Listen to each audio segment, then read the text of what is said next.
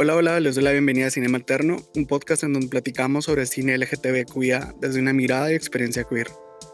En cada episodio invitamos a una persona LGTBQIA quien escogerá la película de la semana.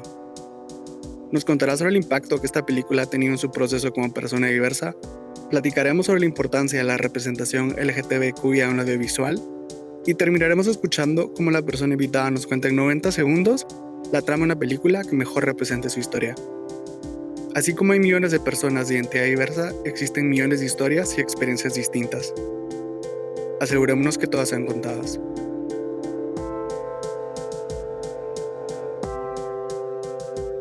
En Cinema Alterno buscamos discutir las películas, no la historia en orden cronológico, sino lo que las películas nos hicieron pensar. Puede que contamos la trama entera, puede que no. Arriesguense. En este episodio contamos con Vivian. Bienvenida Vivian. Hola, soy Vivian. Gracias a todos, todes, todas por unirse y escuchar. Uso pronombres femeninos, o sea, ella, etc. Eh, me identifico como una mujer trans, eh, una mujer trans heterosexual, porque me atraen los hombres primariamente soy académica, estoy terminando mi maestría en literatura hispana en la Universidad de Michigan State y doy clases en esa misma universidad, entonces no tengo vida social. bueno, pues bienvenida, bienvenida Vivian. Gracias, gracias. Como comentaba, en cada episodio hablaremos sobre una película escogida por la persona invitada.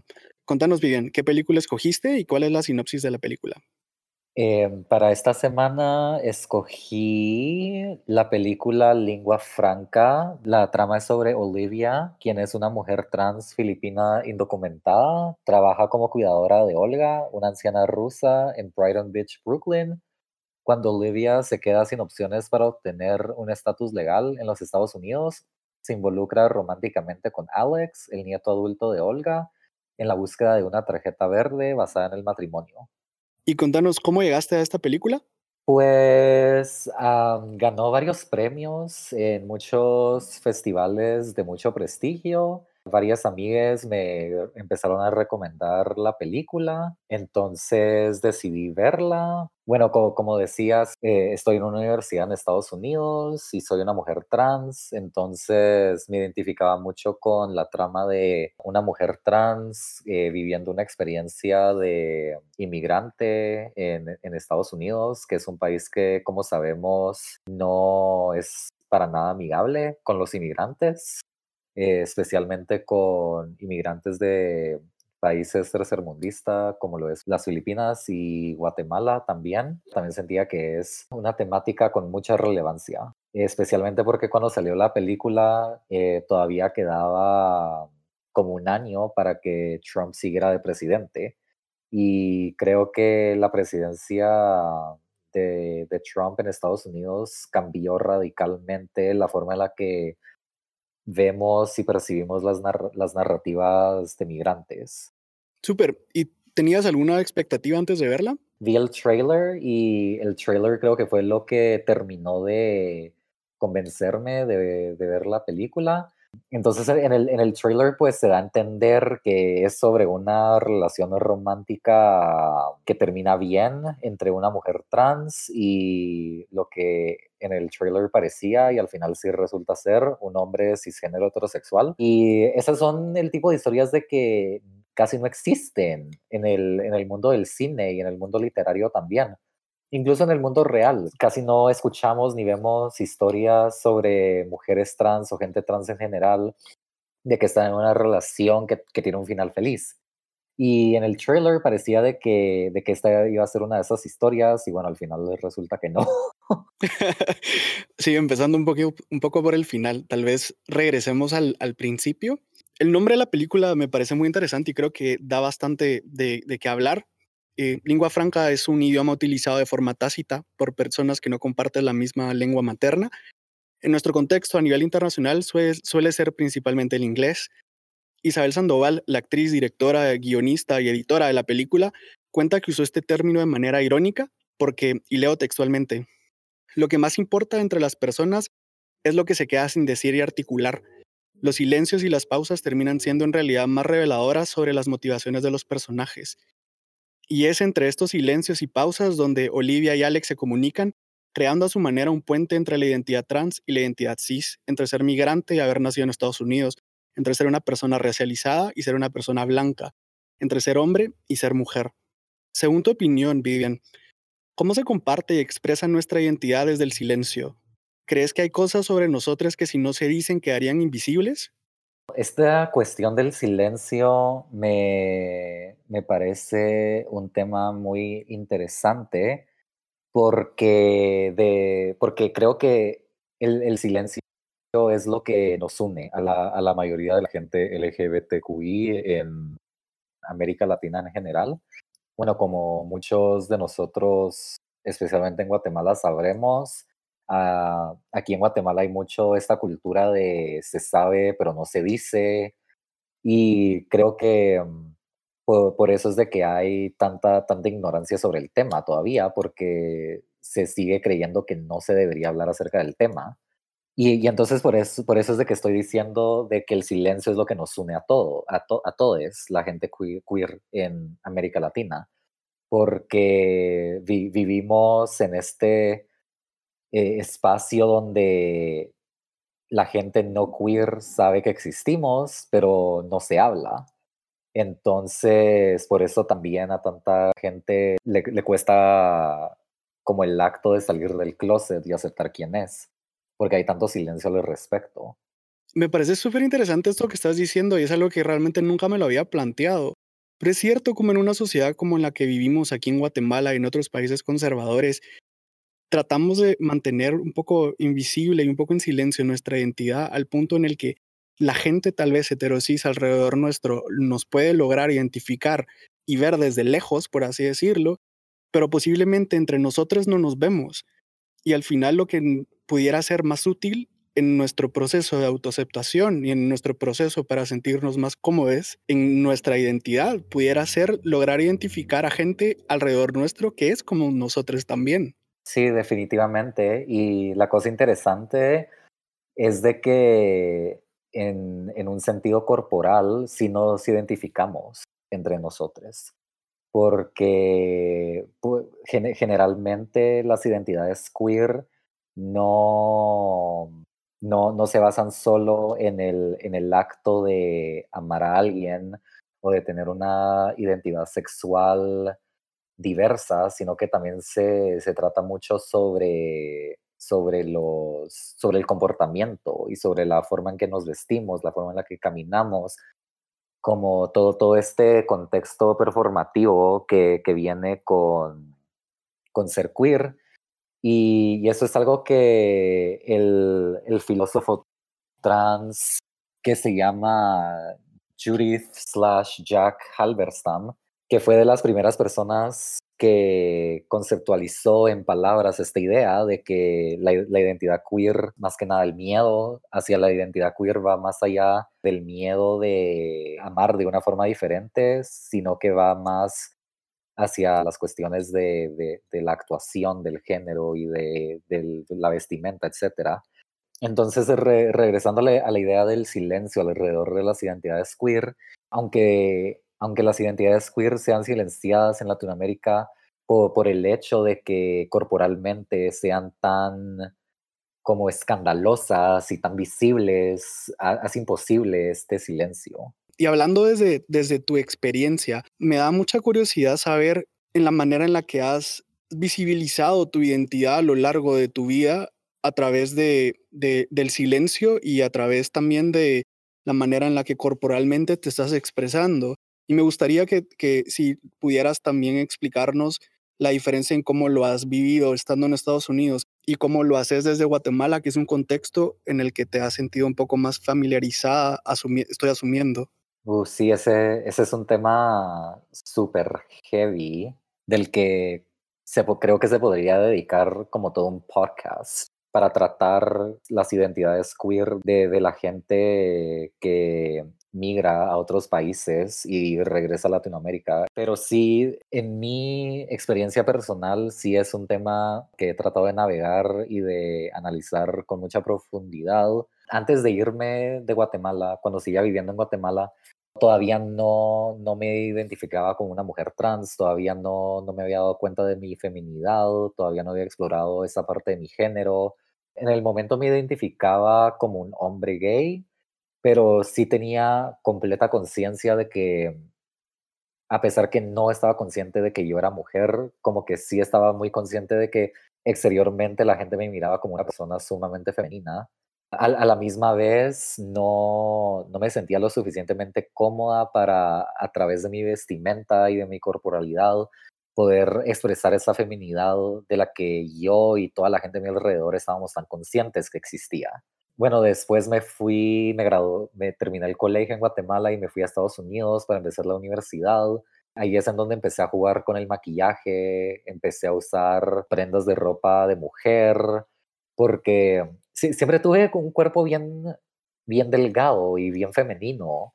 Entonces la, me empecé a dar cuenta que la ropa de mujer como que sí, sí me quedaba bastante bien y sí la podía usar sin que se viera ridículo. Y, y entonces eso, eso sí me ayudó a como poder ir como quitándole el velo a mi feminidad y poder exteriorizarlo mucho más.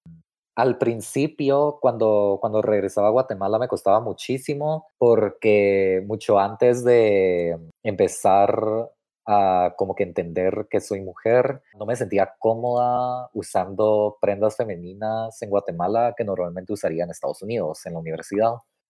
Em, porque además fui a una universidad en Estados Unidos sumamente liberal. Fui a la universidad en Wisconsin, en el norte. Entonces, cuando no hacía frío, mirabas a gente caminando por el campus descalzo y llegaban a clase descalzos. Incluso era común ver a gente desnuda ahí como que tirada en la grama así completamente desnuda, era, era normal. Entonces me, me fui de, de como un contexto extremadamente conservador como Guatemala a un contexto extremadamente liberal como la universidad. Y entonces al principio cuando regresaba a Guatemala para los feriados tenía así un choque enorme de como que estar en la universidad donde me sentía tan cómoda y tan libre de expresarme como se me diera la gana a después venir a Guatemala donde tenía que como filtrar un poco más lo, lo, que decía, cómo hablaba, cómo caminaba, cómo me vestía, etcétera, etcétera. Pero después, cuando ya empecé a entender que si soy mujer, ya me empecé a sentir un poco más cómoda usando prendas de mujer aquí en Guatemala. obviamente como que otra vez filtrando un poco cómo me he visto, porque la gente que no me conoce, pues todavía en lo general no me lee como mujer, pero conforme ha ido pasando el tiempo, sí he visto que ya hay más aceptación, porque antes, por ejemplo, en Guatemala, si yo salía a un lugar público con prendas femeninas, sentía la mirada, especialmente de los hombres encima mío, como juzgándome, y era una mirada que se percibía como violenta sobre mí e incluso las, las mujeres me, me, da, me, como que me lanzaban las mismas miradas. En, lo, en los últimos años siento que eso ha ido cambiando, ya no siento tanto esa mirada encima mía, como que siento que a la gente ya, ya no le importa tanto, o no sé si he decidido ignorar las miradas y todavía existen y yo solo decidí como que ya, ya, no, ya no hacerles caso Sí, eso también, eso también puede pasar a veces en el que como normalizamos un poco esa violencia social que podemos llegar a sentir. Inconscientemente creo que a veces la hacemos de menos para no señalarla. No quiero asumir de que esa ha sido tu experiencia, pero resonó un poco eso que dijiste con la forma en la que yo a veces también he sentido cosas a nivel social y mencionaste algo que me pareció muy interesante, que es el este carácter violento en una mirada y es curioso porque estamos aquí hablando de cine y, digamos, en la historia del audiovisual, las películas sobre personajes trans son en su mayoría historias llenas de violencia. En una entrevista para Queer Wave, el Festival de Cine LGTBQIA de Chipre, Isabel Sandoval, la directora, cuenta que cuando presentaron la película a compañías interesadas en invertir, se toparon con que la mayoría quería hacer cambios a la historia. Particularmente querían mostrar más violencia física hacia Olivia, el personaje principal, pero Isabel no aceptó Aunque el personaje de Olivia no sufre de violencia física, sí es víctima de abusos psicológicos y violencia emocional de parte de Alex.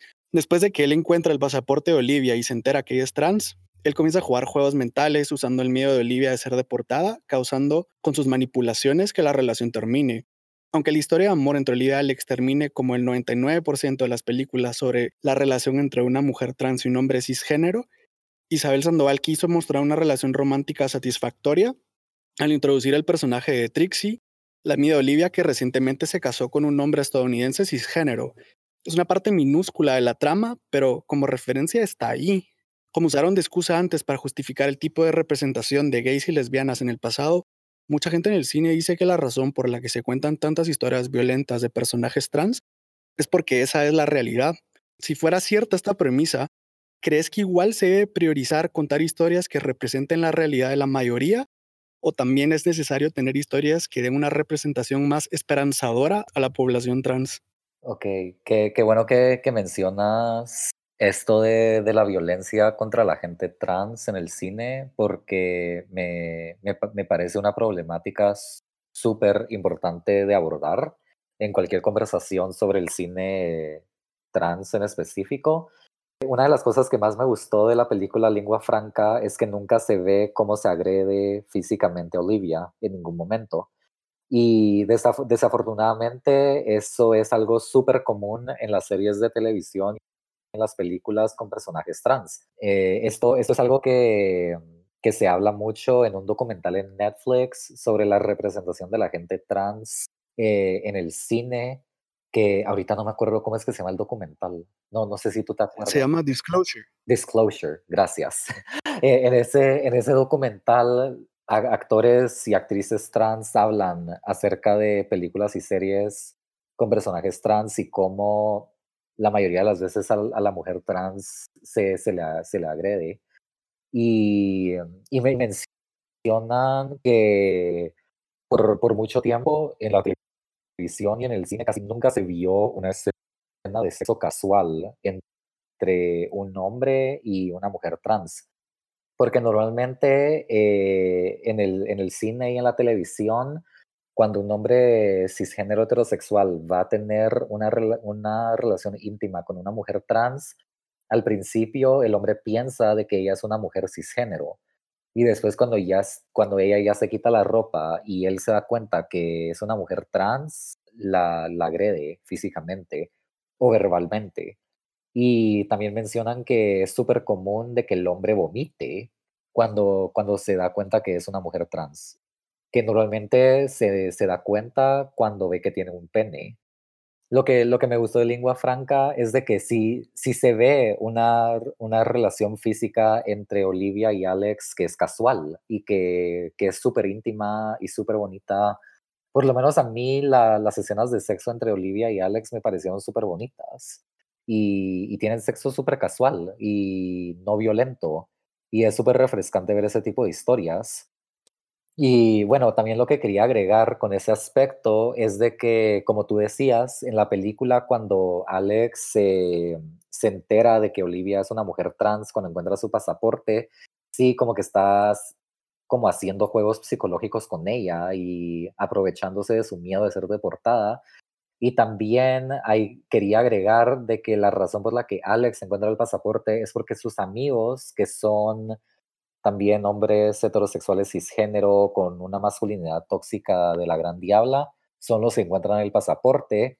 Y luego de que encuentran el pasaporte de Olivia vemos una escena donde Alex está en la sala de estar del apartamento de la abuela con sus amigos y están jugando videojuegos y vemos cómo los amigos de Alex se le quedan viendo a ella y, ahí se ve justo lo que estaba mencionando anteriormente de este tema de, de, la mirada violenta, porque la forma en la que los amigos de Alex ven a Olivia es violento. E, están viendo de una forma súper, súper violenta el cuerpo de, de Olivia de arriba para abajo, como que buscándole el pene o buscándole como alguna señal de que, de que fue asignada hombre al nacer, cualquier cosa.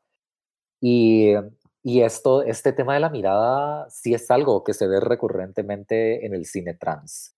La mirada heterosis hacia el cuerpo transfemenino. Me parece excelente que menciones el grupo de amigos porque creo que lo relaciona bastante con cómo nuestro contexto y la forma en la que crecemos nos, hace, nos hace entender el género y nos hace entender, en particular en mi caso como un hombre cis, mi masculinidad.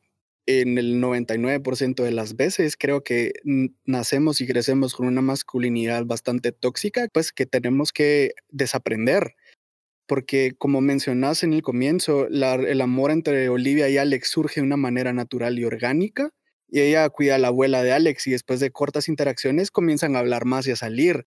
Pero algo que es muy importante que mencionar de Alex es que es segunda generación, nacido en Estados Unidos de una familia tradicional rusa. Su familia y círculo de amigos es conservador y rígido, vienen de un contexto con roles marcados muy fuertes y donde una masculinidad extrema requerida. Isabel dice de Alex, y cito, Alex es un gran medio en producto de su entorno, una educación rusa conservadora donde hay misoginia y transfobia, está ansioso porque su masculinidad se ve amenazada por enamorarse de una mujer que luego descubre que es trans. La raíz del impulso a la violencia física o de otro tipo es sistemática y cultural. Los hombres no están socializados para interactuar con y mucho menos expresar sus emociones, por lo que Alex no puede procesar que Olivia sea trans de manera madura y sensata. Y yo creo, viendo la película ya entera, que la reacción de Alex no hubiera sido esa, la de esconder el pasaporte, la de hacer todo esto, si sus amigos no hubieran sido los que se lo hubieran hecho saber, porque vemos que al final él se arrepiente de tener su pasaporte, se lo devuelve y la deja en paz. Y en muchas escenas se le nota como romántico hacia ella y genuinamente enamorado e interesado. Entonces creo que esto enseña súper bien la influencia tóxica que puede tener los grupos de hombres heterosis entre ellos. No sé qué pensás vos de esto. Sí, eso, eso me pareció un aspecto súper interesante de la película, porque sí, como, como dice la cita que acabas de leer de lo que dijo Isabel Sandoval sobre la película, sí, sí percibí de que Alex a través de la película sí está batallando muchísimo con quién él es en verdad que, en este sentido es su atracción hacia Olivia y lo que se espera de él. Y, mm, y sí, sus amigos en especial se ve cómo juegan un rol súper importante en esta batalla interna que Alex tiene entre lo que se espera de él y mm, esta, este romance que está floreciendo entre él y Olivia. Eh, porque sí, como, como tú dices, se, nota a través de la película que Alex tiene un interés y una atracción súper genuina hacia Olivia, pero eh, el hecho de que ella es una mujer trans, de cierta forma, para otras personas cuestiona, pone en cuestionamiento su masculinidad y su heteronormatividad. Eh, porque a pesar de que Olivia es una mujer, el hecho de que es trans, pues como se ve en la película a través de la reacción de los amigos de Alex, pues se cuestiona su feminidad y se cuestiona el hecho de que es mujer solo por ser trans. Y esto, esto me trae a otro aspecto que me gustó mucho de la película que quería mencionar, que es la cuestión de la autorrepresentación. Y me parece interesante esta cuestión de la autorrepresentación porque Alex es completamente incapaz de autorrepresentarse y de poner, poner hacia un lado las expectativas sociales que, que le tira su entorno y lo que él quiere, mientras que Olivia es, un ejemplo de la autorrepresentación completamente. Eh, para prepararme para este episodio leí un artículo que publicaron en Rolling Stone hablando sobre la película y menciona la recurrencia y la importancia de los espejos a través de la película de que creo que refleja bastante bien esta idea de la autorrepresentación, porque en la película vemos en muchas ocasiones cómo Olivia se ve en el espejo y casi siempre Olivia está sola cuando se está viendo en el espejo. Y ahí estamos viendo cómo Olivia se, se percibe a ella misma, cómo ella quiere ser vista y cómo ella se ve a sí misma. Y, siento que, Alex es completamente incapaz de eso. Él, hablando de una forma como simbólica, él, él creo que es, incapaz de verse al espejo y de, y de cómo querer ver qué es lo que refleja el espejo de él y qué es lo que él quiere que el espejo refleje de sí mismo. Me encantó esto que nos contás sobre la autorrepresentación y los espejos y de poder verse en su cotidianidad y en los espacios en los que vivimos también nuestra soledad cómodamente. Creo que para llegar a este punto de comodidad en el silencio que mencionabas antes, creo que es un proceso llegar a eso y muchas veces necesitas que alguien te guíe, alguien que ha pasado por esto antes. Vemos que Olivia en particular tiene un grupo cercano, un grupo de apoyo con estas otras mujeres trans filipinas con las que se relaciona, eh, con Trixie en particular, que es una amiga muy cercana. Pudiera asumir de que entre ellas se han ayudado a llegar a este punto.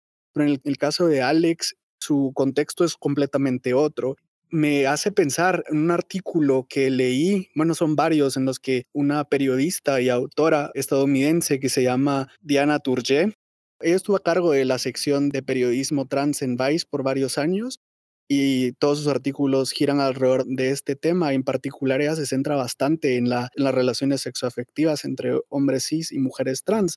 O sea, ella dijo una cosa que fue un poco controversial adentro de la comunidad trans, me gustaría saber cuál es tu opinión sobre esto, en el que ella dice que era importante incluir a los hombres cisgénero transamorosos, que es el término que ella escoge para identificar a los hombres que sienten atracción hacia mujeres trans, de incluirlos adentro de la comunidad trans, porque algo de lo que ella decía era de que en la mayoría de las parejas que se pueden formar adentro de personas queer, las dos personas suelen ser queer. Es muy poco las situaciones en las que esto no pasa. Pero en el caso de las mujeres trans con hombres cis, esto sí ocurre.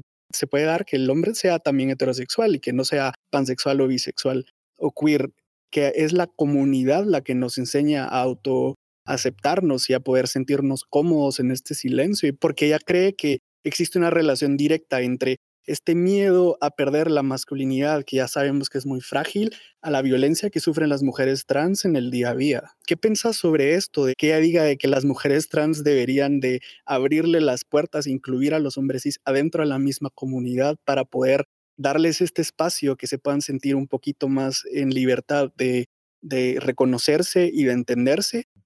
Sí, esto me parece una cuestión súper, súper interesante y estoy feliz que estás tocando este tema porque mm, una, una, una de las cosas que más vemos en las historias sobre, sobre gente trans es de que la gente trans no, no merece amor y que no merece estar en una relación estable y saludable.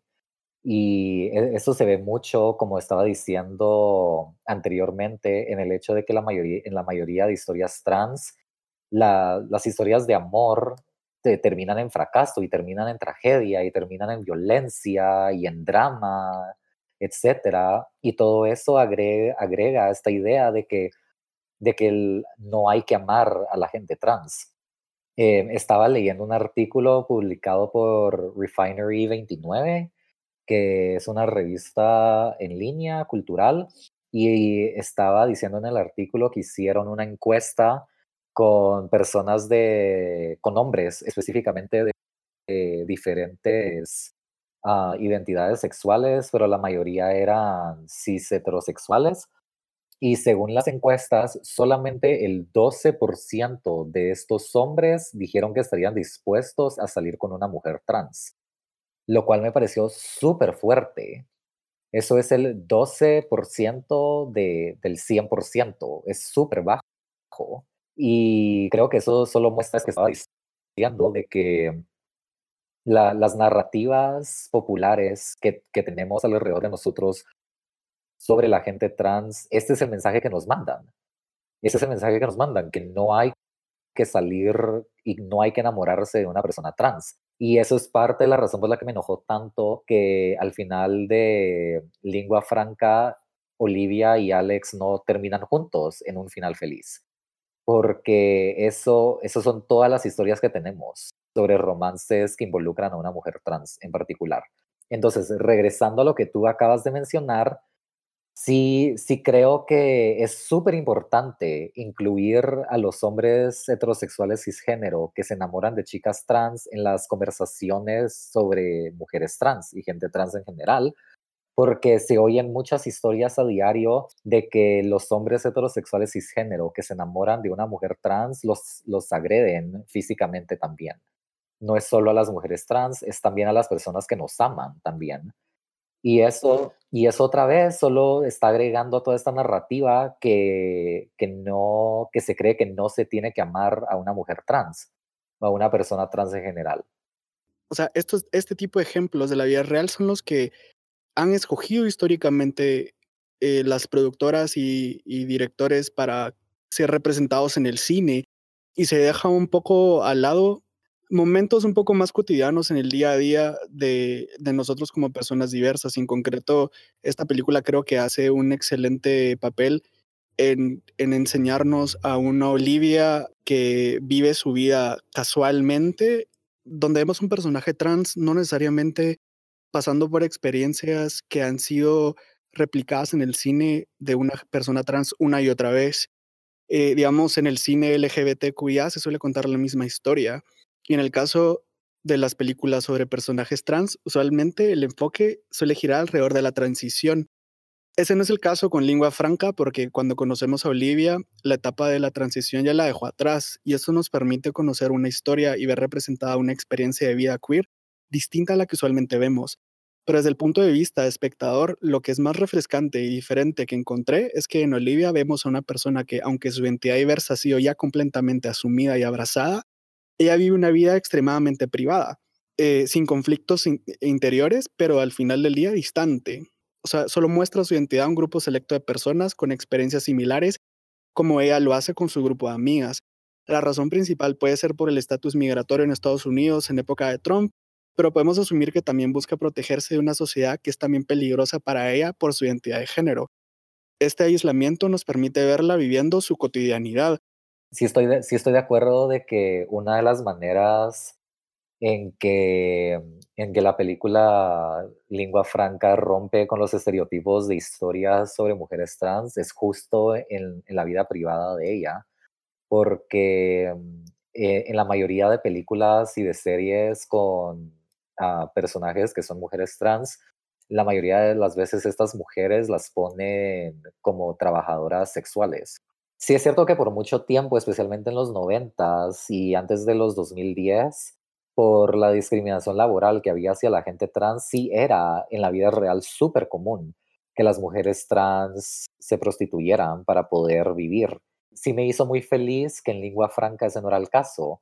Es que trabaja como trabajadora esencial, o sea, ella, ella vive de, cuidar de una mujer mayor que es la abuela de, Alex, pero al final sí, como, como tú dices, su vida privada no gira alrededor del hecho de que ella es una mujer trans.